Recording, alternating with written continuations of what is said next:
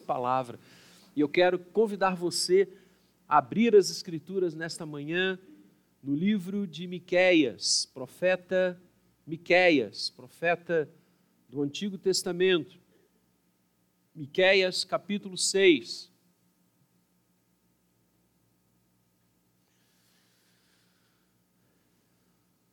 Eu vou não dá para fazer, deixar de fazer a, a, a, a brincadeira que eu gosto de fazer sempre com a igreja, já sabedor, não, se bem que o Lucas não está agora acompanhando, porque ele vai fazer uma prova hoje bastante intensa e já deve estar saindo de casa, mas já que a gente vai falar em Miqueias, quem achou Miqueias diz amém. Quem não achou, vamos orar aqui na frente, para Deus abençoar você e você encontrar os livros da Bíblia com rapidez, né? Estou brincando, eu sei que nessa igreja todo mundo lê e tem amor à palavra de Deus, então encontrar Miqueias foi tranquilo, não é? Não é verdade? Muito bom. Uh, o meu neto, Rafael, fez aniversário sexta-feira, fez sete anos. E o Rafael está empenhado numa cruzada ele identificou um presente que ele quer, que ele deseja. Ele vem falando nisso há muito tempo. E ele literalmente cerca a minha avó todos os dias, praticamente, quando nós estamos juntos. E ele fala desse negócio. Ele fala desse brinquedo que ele quer ganhar. Ele já chegou a me perguntar quanto eu ganhava. É, vou, quanto que o senhor ganha? E eu falei com ele, mas você quer fazer conta aqui no orçamento? Você quer? Não vou. É, é, dá uma olhada aí. É um barato. E agora ele mudou a estratégia, porque agora ele quer se fazer digno de receber o presente, como se precisasse. E aí ele chegou outro dia para mim e disse assim: Vô, se eu fizer isso, isso, isso, você compra esse presente? Se eu fizer tal coisa, tal coisa, se eu se o senhor ficar feliz com o que eu estou fazendo, o senhor compra. Aí não tem jeito, né? Aí não tem jeito. Aí, aí, aí é covardia. Ele foi no ponto. Mas vejam, ele queria que o meu coração estivesse feliz com ele. Ele queria que as atitudes dele gerassem em mim contentamento, gerassem em mim aprovação, gerassem em mim aplausos. Porque ele disse no coraçãozinho dele: se o meu avô estiver satisfeito comigo, ele irá me dar o que eu estou tão querendo e tão ansioso a ter. E quando eu estava meditando na palavra e preparando a mensagem desta manhã, este exemplo do Rafa não saiu da minha mente. Porque é essa a ideia que Miqueias vai transmitir para mim e para você, para nós que estamos nesta manhã linda, aqui em casa, acompanhando em vários lugares este culto, participando dele porque o que Miqueias vai lançar para nós é como eu e você podemos agradar o coração de Deus. Não por querermos um jogo, mas para ver Deus satisfeito com a gente. Para ver Deus satisfeito com a nossa vida. Para ver o Senhor aprovar as intenções do nosso coração aprovar os nossos passos. O nosso Deus, amados, é um Deus pessoal. Nós não adoramos uma força, nós não adoramos um inside universal, intergaláctico, nós não adoramos uma energia.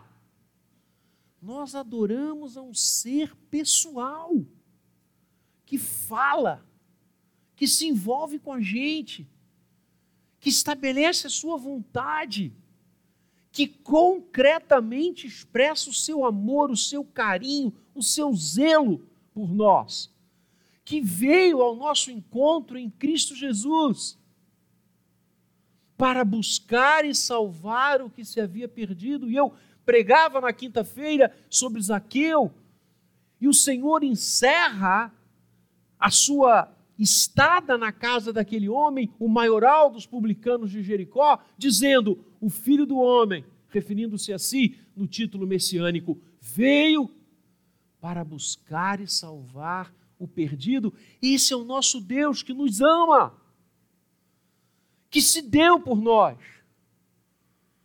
que ressuscitou por nós, que caminha com a gente, mesmo que a gente enfrente os vales escuros da sombra da morte.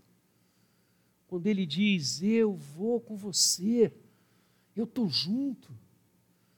O que fazer para agradar o coração de Deus?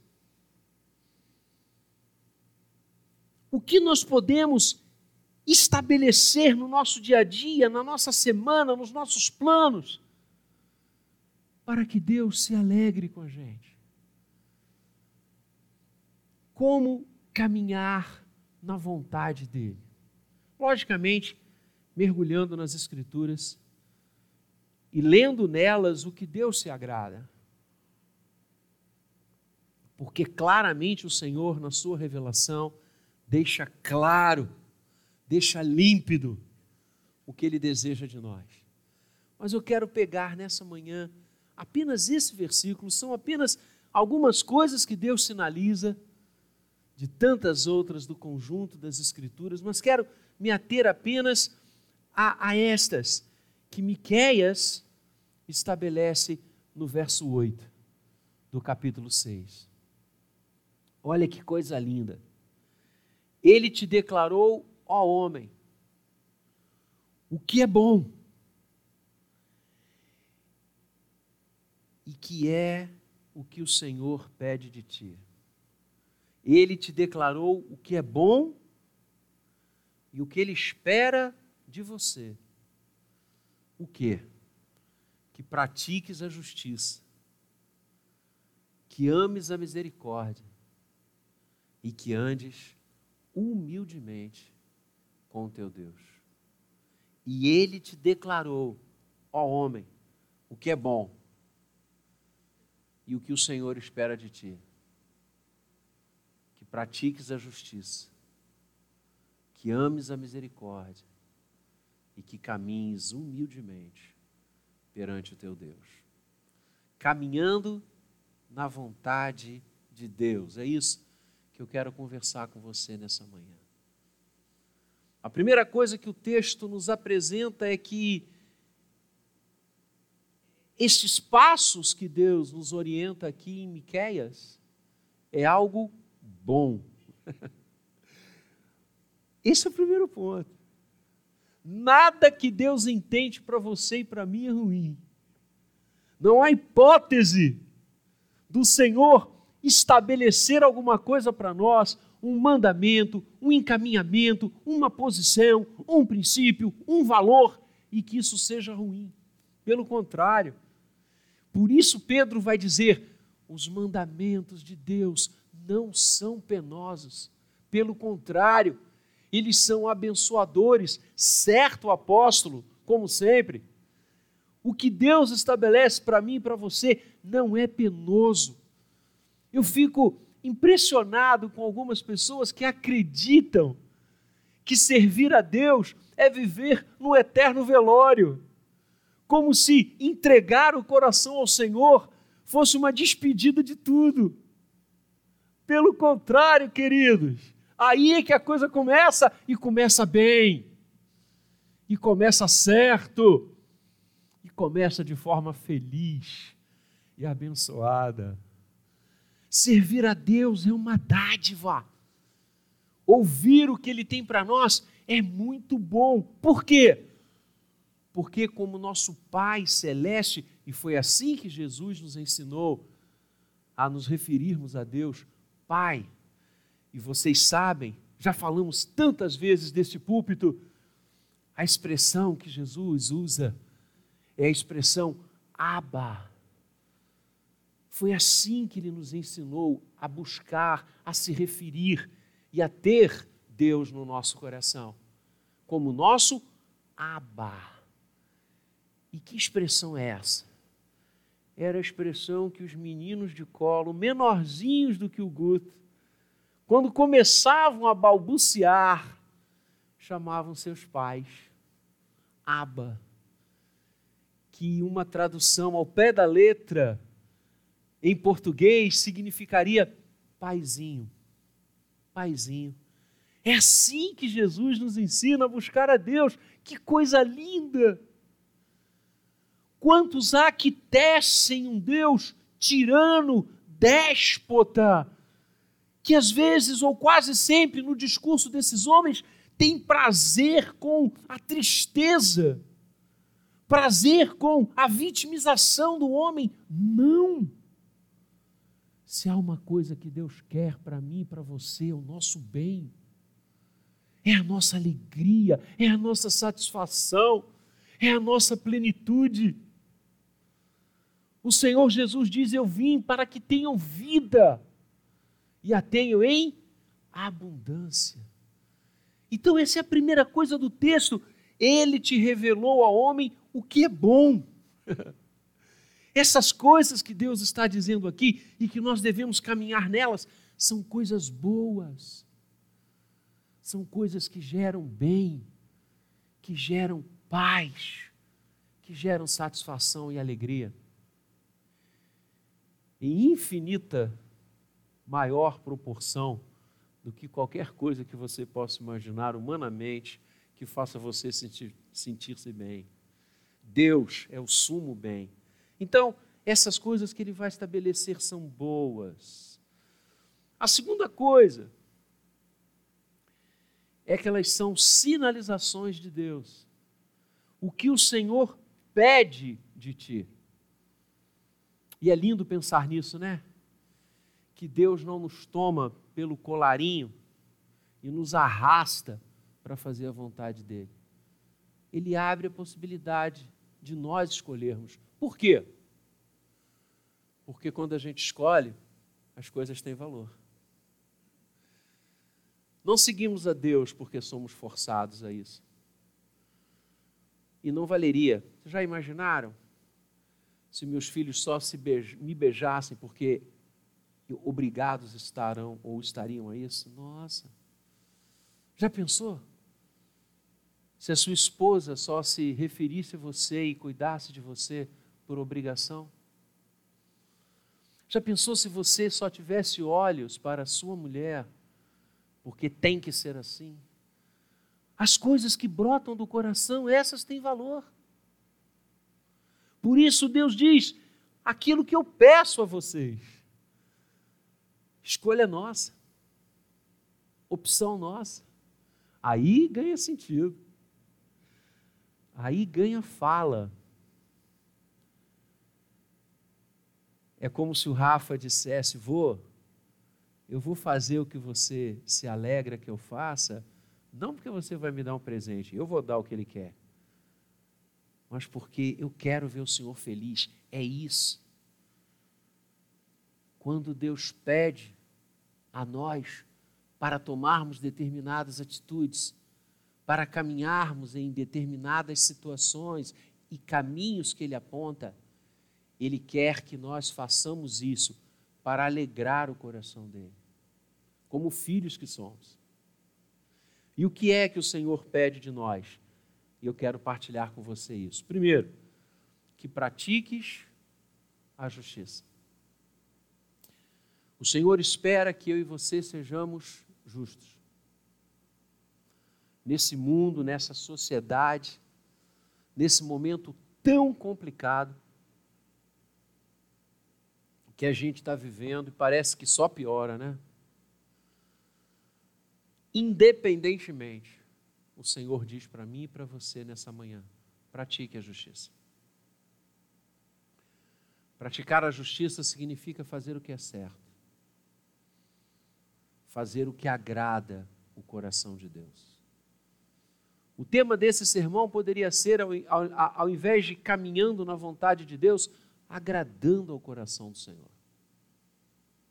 Porque quando somos justos, agradamos o coração de Deus. A palavra justiça na Bíblia significa o que é reto, o que é correto. E há um, um link da palavra e da expressão justiça, tanto no hebraico quanto no grego. O hebraico, o Antigo Testamento, o grego, o Novo, que tem a ver com aquilo que gera contentamento. Interessante, né? O justo é alguém feliz, porque faz o que é certo, porque coloca a sua cabeça no travesseiro e dorme sem remédio. Faz o que é bom, faz o que é certo, faz o que é correto. Há também uma é, é, é, ambiência dessa expressão com a ideia de gerar alegria, de gerar paz. Quando os judeus se saudavam com a expressão shalom, até hoje é assim, essa expressão não é meramente paz, mas ela significa justiça, correção, geradora de bondade. Que coisa fantástica. Então, não é apenas ser justo, não é apenas seguir um código de ética previamente definido, mas ser justo é buscar o que é correto, o que é bom, o que gera paz, o que gera satisfação na sua vida e na vida do outro. Por isso que só há uma forma dessa justiça acontecer. E esse é o ponto bíblico. Todas as vezes que você encontrar esta palavra na Bíblia, ela não significará apenas a sociedade humana, a justiça humana, mas ela terá a ver com a vontade de Deus. Porque só a vontade de Deus é reta, só a vontade de Deus é certa o tempo inteiro, porque os céus e a terra passarão, mas a minha palavra não passará. Quando Jesus, no Sermão da Montanha, disse: Buscai em primeiro lugar o reino de Deus e a sua justiça, e todas estas coisas vos serão acrescentadas. O que Jesus estava dizendo? Busquem a vontade de Deus, que Paulo vai dizer depois aos Romanos, que é sempre boa, perfeita e agradável. Percebam? Buscar o que é justo Praticar a justiça é buscar a vontade de Deus, é praticar o que Deus quer. O que, que Deus quer para mim? O que, que Deus quer na minha vida profissional? O que, que o Senhor quer na minha família? Como eu devo tratar minha mulher? Como eu devo tratar meu marido? Como eu devo ser pai? Como eu devo ser mãe? Como eu devo ser amigo das pessoas? Você busca a vontade de Deus e nisso você está praticando a justiça. Não a que vem dos tribunais, que pode ser corrompida, mas a que vem dos céus, que é boa, maravilhosa e perfeita. Então, o que, que Deus pede de nós? Que pratiquemos a justiça. Que vivamos neste mundo segundo a Sua vontade. E houve um que fez a vontade perfeita de Deus. Só Ele. E nele, agora nós podemos também buscar essa verdade. E buscar essa vontade, e praticar essa justiça. Foi Cristo Jesus. O Senhor Jesus, e Paulo traça esse paralelo, diferentemente do primeiro Adão, que não conseguiu cumprir a vontade de Deus. O novo Adão, que é Cristo, obedece plenamente e cumpre essa vontade. Por isso, praticar a justiça é viver em Cristo, é ter a mente de Cristo, é agir como Cristo agiu. Por isso somos cristãos. É simples. É buscar a cada dia ser melhor. É buscar fazer as coisas para agradar a Deus é buscar construir uma vida de significado, praticar a justiça, viver a vontade do Senhor, ansiá-la como o ar que respiramos, como a água que a gente bebe, como o alimento que nos nutre. O que que o Senhor pede de nós? Que pratiquemos a justiça, que pratiquemos a sua vontade. Segunda coisa, que ames a misericórdia. Eu já falei não sei quantas vezes desse púlpito que a palavra misericórdia para mim é uma das mais lindas das Escrituras. A palavra misericórdia significa sentir as, a música que o coração do outro está tocando. As cordas do coração, cardia, misericardia, misericórdia, as cordas do coração de alguém que muitas vezes toca uma música triste, desalentada, desanimada. Você escuta as notas que estão saindo daquele coração e se envolve com aquilo. Isso é ter misericórdia. É sentir o que o outro está sentindo. Uma das traduções da palavra misericórdia na Bíblia é compaixão que significa em grego exatamente isso: sentir com pathos, sentir igual. Ter misericórdia é sentir o que o outro está sentindo. É simples assim. E a vontade de Deus passa que eu e você sintamos o que os outros sentem. Que eu e você nos envolvamos com os outros de tal forma que a dor do outro seja nossa, que o choro do outro seja o nosso, chorai com os que choram. Que as situações que os outros passam, nós sintamos isto como se fôssemos nós. E quando Jesus tanto falou em misericórdia, numa das vezes em que ele trouxe esse lindo princípio bíblico, alguém disse: Mas me dê um exemplo. E qual foi o exemplo que Jesus deu? A parábola conhecida como a do bom samaritano. Lembra? Um homem estava atravessando uma estrada, foi assaltado, e os bandidos roubaram, levaram tudo que ele tinha e bateram muito nele. E o largaram a morrer talvez até entendendo que ele já tivesse morrido. E por aquela estrada passou um homem de respeito, religioso, sacerdote, viu aquele corpo ali e chegou a fazer uma curva para nem passar perto dele. Depois veio um outro religioso, agora um intérprete da lei, e igualmente se afastou. E veio um samaritano, que era historicamente inimigo daquele que estava ali, dado como morto. Desceu de sua montaria, foi até ele, o pegou, viu que ainda havia ar, viu que ele ainda estava vivo, o traz, o retira dali, coloca-o na sua montaria, leva até uma hospedaria, uma estalagem, a primeira encontrada. Tira dinheiro do bolso e diz ao dono daquele lugar: cuide deste homem. E eu estou adiantando aqui alguns valores para você comprar remédio, cuidar dele, alimentá-lo, e se por acaso gastar mais do que eu estou deixando, quando eu voltar, eu acerto as contas com você.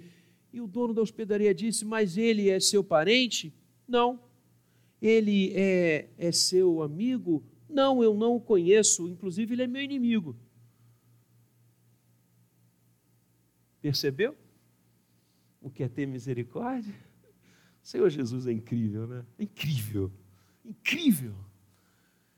Que parábola para os dias de hoje, quando as pessoas mais se agridem do que se cuidam umas das outras quando coisas tão inexpressivas nos dividem, até coisas maiores. No momento em que atravessamos uma guerra, mais uma, mais uma. Como é bom saber que Deus pede de nós que amemos a misericórdia, que cuidemos dos outros, que sejamos sensíveis ao que o outro está passando. E por que eu gosto tanto da expressão misericórdia? Porque, como tantas outras expressões e princípios, se aproximam da essência de Deus. O Senhor é assim. O Senhor foi tão sensível a nós que se tornou homem como nós, em Cristo. Então, amar a misericórdia é amar a Jesus. E olhar para o ser humano como Jesus olhou. Sem divisões, sem classes, sem cor. Olhar para todos, estar com todos. E você sabe como Jesus foi criticado por ter misericórdia pelas pessoas. Como ele foi alvejado porque curou num sábado. Agora imaginem, imaginem que ponto a humanidade chega recriminar o Senhor Jesus porque ele exerceu a cura sobre um homem num sábado. Sábado não era dia de curar. Então que dia é? O que o Senhor Jesus nos ensina é que nós precisamos viver sensíveis ao outro, sensíveis a quem está perto de nós e sensíveis a quem nós nem conhecemos, como aquele homem na estrada, roubado, espoliado. O que o Senhor pede de ti? Que ames a misericórdia. E finalmente, que andes humildemente com teu Deus e aqui a coroa, a cereja do bolo. O que, que Deus quer? O que, que alegra o coração de Deus? A gente está com Ele. Andar com o teu Deus. É isso que Deus quer. Sabe o que, que eu quero com meu neto? Ficar perto dele. Eu vou comprar esse negócio que ele quer, porque eu vou poder ficar perto dele. Mais ainda, eu vou poder jogar com ele. Porque o que alegra o meu coração é ter as pessoas que eu amo junto a mim. Eu contei para os meus filhos ontem. Minha esposa, como todos sabem, já está há duas semanas no hospital com a minha sogra. Hoje completa duas semanas. E durante esse tempo, o Alan me dormiu em casa uma vez.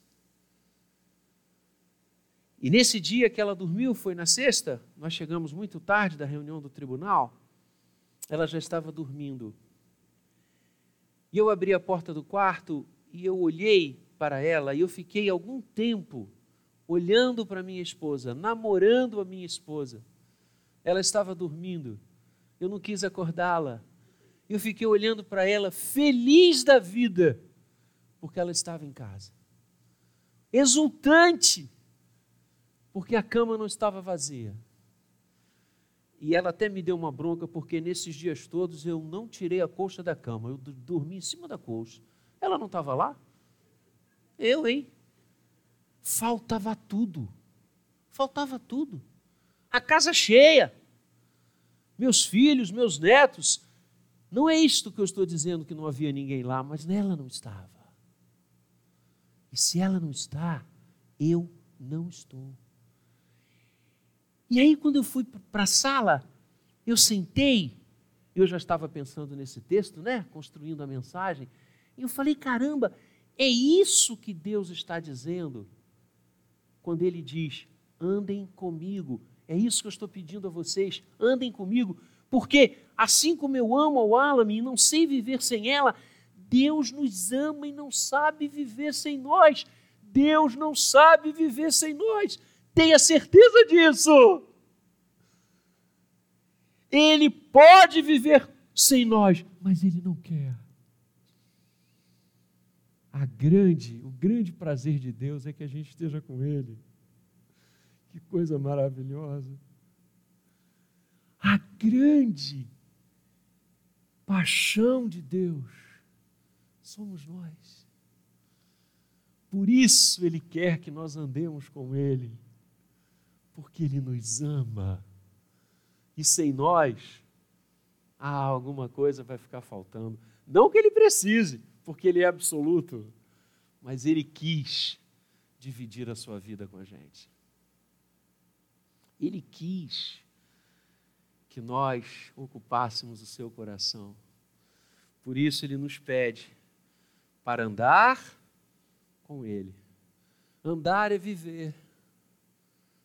Não é estar com Deus em alguns minutos, não é. Não é estar com Deus só quando as coisas estão difíceis. Não é agarrar-se a Ele apenas quando a enfermidade chega. É andar com Deus. De manhã, de tarde, de noite todo o tempo, o tempo todo. É criar laços com Deus. É criar intimidade com Deus. Aliás, a palavra diz: a intimidade do Senhor é para aqueles que o buscam.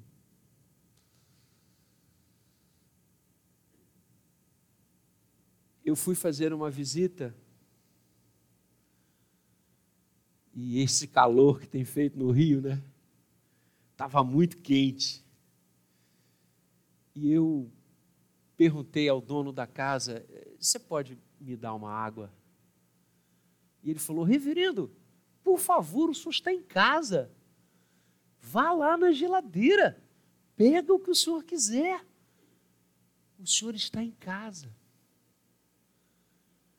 Eu tomei aquela frase e pensei assim: é exatamente isso que Deus deseja de nós que nós abramos as geladeiras da sua casa, que nós nos sintamos alguém na casa do Senhor e não um visitante. A intimidade do Senhor é para aqueles que o amam, que o buscam e que o conhecem. O que, que o Senhor pede de nós? Que andemos com Ele. E há uma palavrinha aqui, com isso eu termino humildemente. Lá no hebraico, essa expressão significa de forma quebrantada. E a gente foi estudar um pouquinho, fui ler um pouquinho mais sobre isso e fiquei maravilhado, porque a palavra quebrantamento significa entrega. Um coração quebrantado é um coração entregue, um coração disposto, um coração que se lança aos pés do Senhor. O que, que Deus está dizendo para a gente? Andem comigo, entregando-se a mim, se colocando nas minhas mãos. Oh, que coisa linda! Andem comigo dessa forma, se dando a mim, se entregando a mim se quebrantando diante de mim. Uau! A esse convite a gente só pode dizer uma coisa: aceito. e como é que a gente pode se entregar a Deus? Como é que a gente pode se dar a Ele, como Ele se dá a nós a cada manhã? Pelo caminho que ele traçou, único caminho para chegar e para viver com ele, que tem um nome. E esse caminho disse: Eu sou o caminho, a verdade e a vida. Ninguém vem ao Pai. Ninguém pode andar com o Pai. Ninguém pode se entregar ao Pai, senão por mim, Cristo. Ele é o caminho que nos leva de volta a casa. Ele é o caminho pelo qual podemos nos entregar a cada manhã ao Senhor e dizer: Eis-me aqui, vamos caminhar juntos, vamos viver juntos. Essa é a proposta de Deus para nós. Andarmos com Ele, vivermos com Ele. Construirmos a nossa vida com Ele. Tê-lo nos nossos planos e projetos. inseri-lo nas nossas coisas. Fazer com Deus comunhão, caminhar com Ele. É isso que o Senhor pede de nós, e isso é bom. Que pratiquemos a justiça, Sua vontade, maravilhosa, perfeita, bendita, na nossa e na vida de todos. Amemos a misericórdia. Sejamos sensíveis ao que o coração dos outros estão gritando e abençoando, agindo, fazendo tudo o que pudermos para que esta música seja suave e nunca um lamento. E finalmente, andemos de forma quebrantada com o Senhor, nos entregando a Ele a cada instante, tendo intimidade com Deus, construindo uma vida aos pés dele. Que assim seja. E saiba que fazendo isso, estaremos no ponto para o propósito de Deus para cada um de nós. Que o Senhor nos abençoe. Amém.